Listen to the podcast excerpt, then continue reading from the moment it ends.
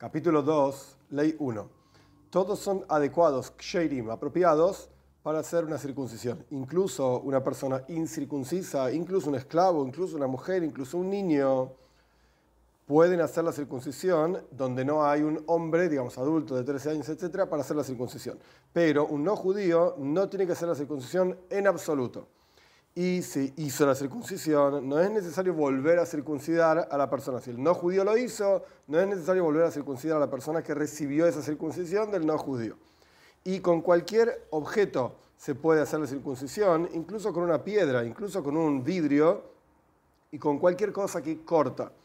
Pero no se puede hacer una circuncisión con un pedazo de caña, por ejemplo, una planta que uno cortó la caña y es dura y tiene filo ahora, no se hace la circuncisión con esto porque es peligroso. Y la mitzvah, el precepto de la mejor manera posible es hacer circuncisión con hierro, tanto con un cuchillo o con una tijera. Y la costumbre de todo el pueblo de Israel es hacerlo con un cuchillo.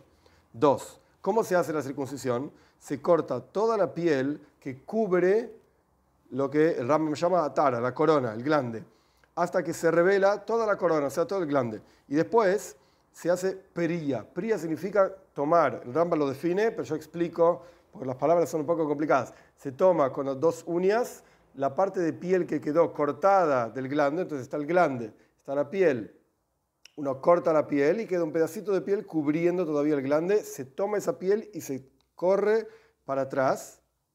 En las palabras de Rambam se hace pria, que significa literalmente revelar la piel suave que quedó por debajo de la piel que se cortó, que era el prepucio, con las uñas y se lo pasa para, para, aquí y para aquí, para atrás, hasta que se vea la carne entera, hacia todo el cuerpo del glande. Y después se absorbe con la boca, se pone la boca ahí y se absorbe el moyel, que es que la persona que hace la mila, es decir, corta y hace la circuncisión, se llama moyel, con la boca absorbe de la herida donde se cortó hasta que salga sangre de lugares lejanos para que la persona, para que el niño que se le hizo la circuncisión no llegue a peligro, o sea, que circule la sangre correctamente. Y todo caso en el cual la persona que circuncida el moyel no hizo metzitza, se llama, no absorbió sangre, lo sacamos, o sea, lo sacamos de su trabajo. Y después de que absorbió la sangre con la boca, pone algún tipo de vendas con algún tipo de líquidos o ese tipo de cosas que curan la herida. Tres, hay pedacitos de piel, la palabra literal es tzitzin, son como fibras, partes de piel que impiden la circuncisión, o sea, que si la persona no los cortó, no está circuncidado, y hay tzitzin, o sea, fibras, pedacitos de piel, que no impiden la circuncisión, o sea que incluso si están ahí, la persona igualmente está circuncidada. ¿Cómo funciona? Pregunta Rambam. Si quedó de la piel, del, del prepucio, piel que cubre la mayor parte de la altura del glande, o sea que, lo que la persona cortó poco y quedó muy poquitito del glande revelado, ni que hablar si quedó a lo ancho, digamos, de la circunferencia del glande, quedó, quedó oculto con mucha piel, esta persona está incircuncisa tal y cual estaba antes, y esta piel es parte de las pielcitas que impiden la circuncisión, o sea, la circuncisión no es válida. Y si no quedó de la piel del prepucio, sino un poco, y no, no cubre la mayoría de la altura del glande, ni tampoco la circunferencia del glande. Entonces esto se llama tzitz, un pedacito de piel, que no impide la circuncisión. La persona está circuncidada, pero ahora vamos a ver qué hay que hacer con estas cosas. Cuatro. Una persona que circuncida, todo tiempo que está ocupado en el corte, en la circuncisión, puede volver, o sea, corregir tanto las pieles tzitzin, que impiden la circuncisión, que definimos en la ley anterior, como las pieles que no impiden la circuncisión, la persona está ocupada en el acto de circuncidar en ese momento. Si la persona, el moy, el que corta, ya se separó de la circuncisión, ya terminó su trabajo, por aquellos pedacitos de piel que impiden la circuncisión, o sea, está mal hecha la circuncisión la persona está incircuncisa todavía, entonces el moy, el que cortó, tiene que volver a involucrarse en la circuncisión por aquellos pedacitos de piel que impiden la circuncisión. Pero por los pedacitos de piel que no impiden la circuncisión, no necesita volver. Si la persona, el moyel, el que corta, cortó, pero no reveló el glande, como dijimos anteriormente, definimos con las uñas, para atrás, la pielcita, etc., es como si no hubiese hecho la circuncisión. 5. Un niño cuya piel es muy suave y que está como o que está como colgando o que tenía muchísima carne de niño, puede ser también una persona adulta, pero que es muy gordo, muy, muy gordo, al punto tal que se lo ve como que no está circuncidado. Efectivamente se le cortó el, prepucio, pero parece como que no está circuncidado porque tiene mucha piel dando vueltas. Se lo mira, lo observamos cuando tiene el pene duro. Si parece como que está circuncidado, entonces no es necesario hacer nada más. Pero hay que reparar la carne de un lado y del otro lado, o sea, del glande, porque rabínicamente hablando parece como que no fue circuncidado. Entonces nuestros sabios dijeron, repararlo de alguna manera. No es, no es necesario cortar, pero simplemente se estira la carne para atrás, o sea, para más cerca del cuerpo, de manera tal que parezca circuncidado.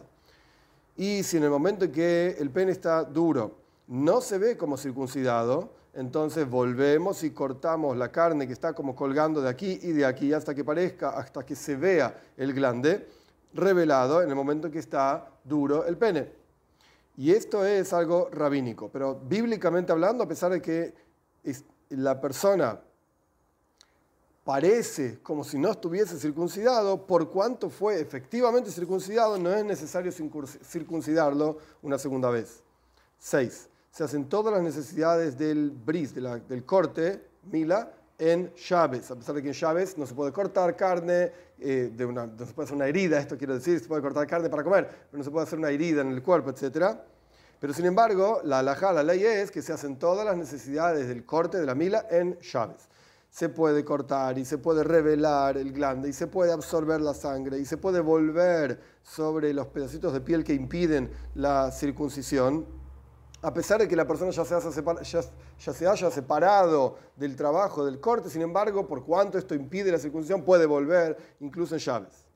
Pero por los pedacitos de piel que no impiden la circuncisión, si ya se separó de la circuncisión, ya se terminó el trabajo, no vuelve sobre esto en llaves. Y se puede poner una venda en llaves, pero todo lo que se llama machirei mila. Machir significa aquello que prepara como kosher adecuado, preparado, aquello que prepara la circuncisión, como vamos a ver más adelante, un cuchillo o algún otro tipo de cosa, no desplaza llaves. ¿Cómo funciona? Pregunta Rambam. Por ejemplo, si, si no encontraban un cuchillo, no saben cómo cortar, no tienen con qué cortar, no se hace, no se fabrica un cuchillo en llaves, que está prohibido por otro tipo de trabajos, y no se trae un cuchillo tampoco de otro lugar. Incluso si estamos hablando de un pasillo que no se le hizo un Eiruv. Eiruv significa, muy en resumen, porque no es el lugar aquí donde Rambam lo explica, significa un lugar donde nuestros sabios prohibieron cargar en llaves, porque es un dominio semipúblico, por ejemplo, un pasillo común o una serie de casas. Nuestros sabios de vuelta prohibieron cargar ahí, pero nuestros sabios mismos dijeron que haciendo cierto tipo de eh, ceremonia, elementos, etcétera, reparaciones, se puede cargar incluso en ese lugar. Esas reparaciones se llaman Eiruf. Eiruf literalmente significa mezcla, donde todos los que viven en un dominio semi-público pueden mezclarse y todos juntos hacer que ese dominio sea como un solo dominio privado de una sola persona, porque están todos mezclados, en, digamos, en una sola casa. Pero esto se llama un Eiruf. La cuestión es que si hay un lugar donde es un dominio semi-público, y no se hizo un Eirub, está prohibido cargar en llaves, pero rabínicamente hablando. Nuestros sabios lo prohibieron. Entonces, incluso un pasillo que es semipúblico, que no tiene Eirub, y en ese lugar bíblicamente se podría cargar, pero rabínicamente no.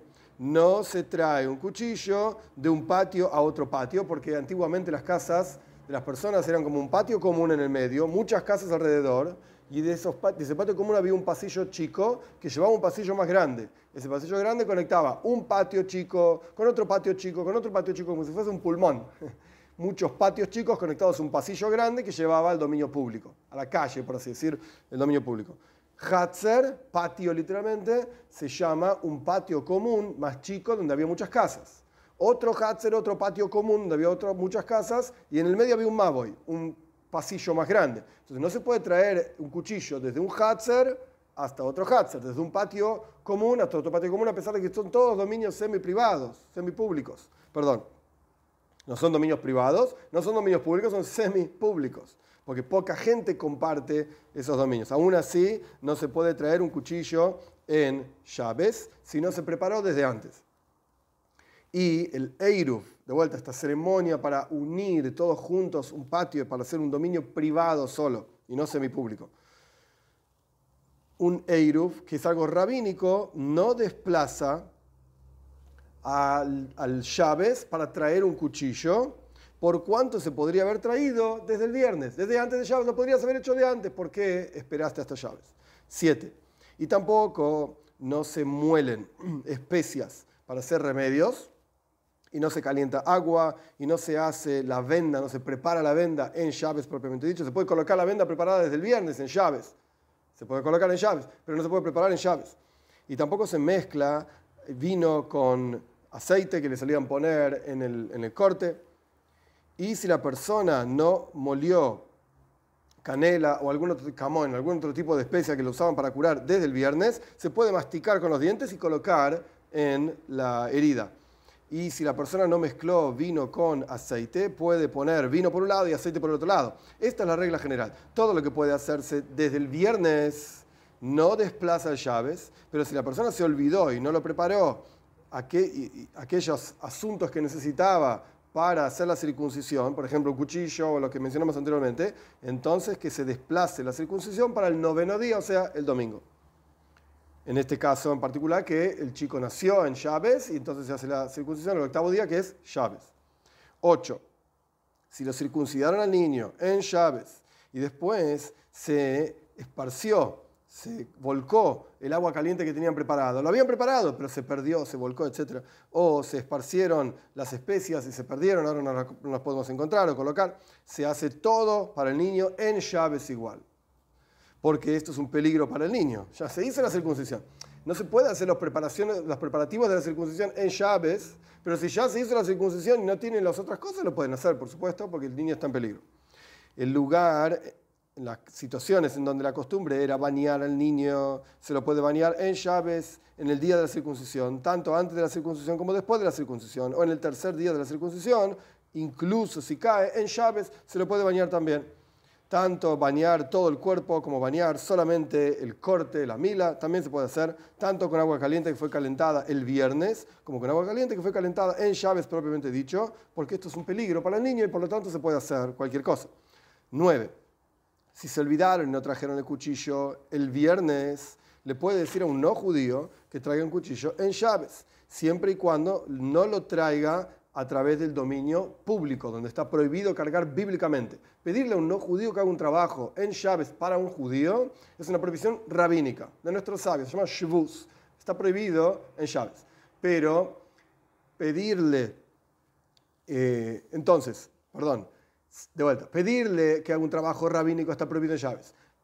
el bris, la circuncisión, está permitido hacerlo en llaves. Pero aquí lo que entra en conflicto es pedirle al no judío que haga un trabajo para nosotros en llaves, que es una presión rabínica, entra en conflicto con hacer la circuncisión en llaves, que es una obligación, digamos, bíblica. Esto es lo que el Rama me está explicando se le puede, si se olvidaron, de vuelta, al comienzo de la, ley 9, si se olvidaron y no trajeron un cuchillo el viernes, se le puede pedir a un no judío que traiga un cuchillo en llaves, pero siempre y cuando no se trajeron una, una prohibición bíblica, que es cargar en el dominio público. La prohibición es bíblica para el judío, el no judío puede cargar, pero acá la cuestión es, de vuelta, el judío no puede cargar en la calle, en el dominio público, en llaves. El judío, no, esto es una prohibición bíblica, el judío no puede pedirle a un no judío un trabajo que para él estaría prohibido, eso es una prohibición rabínica.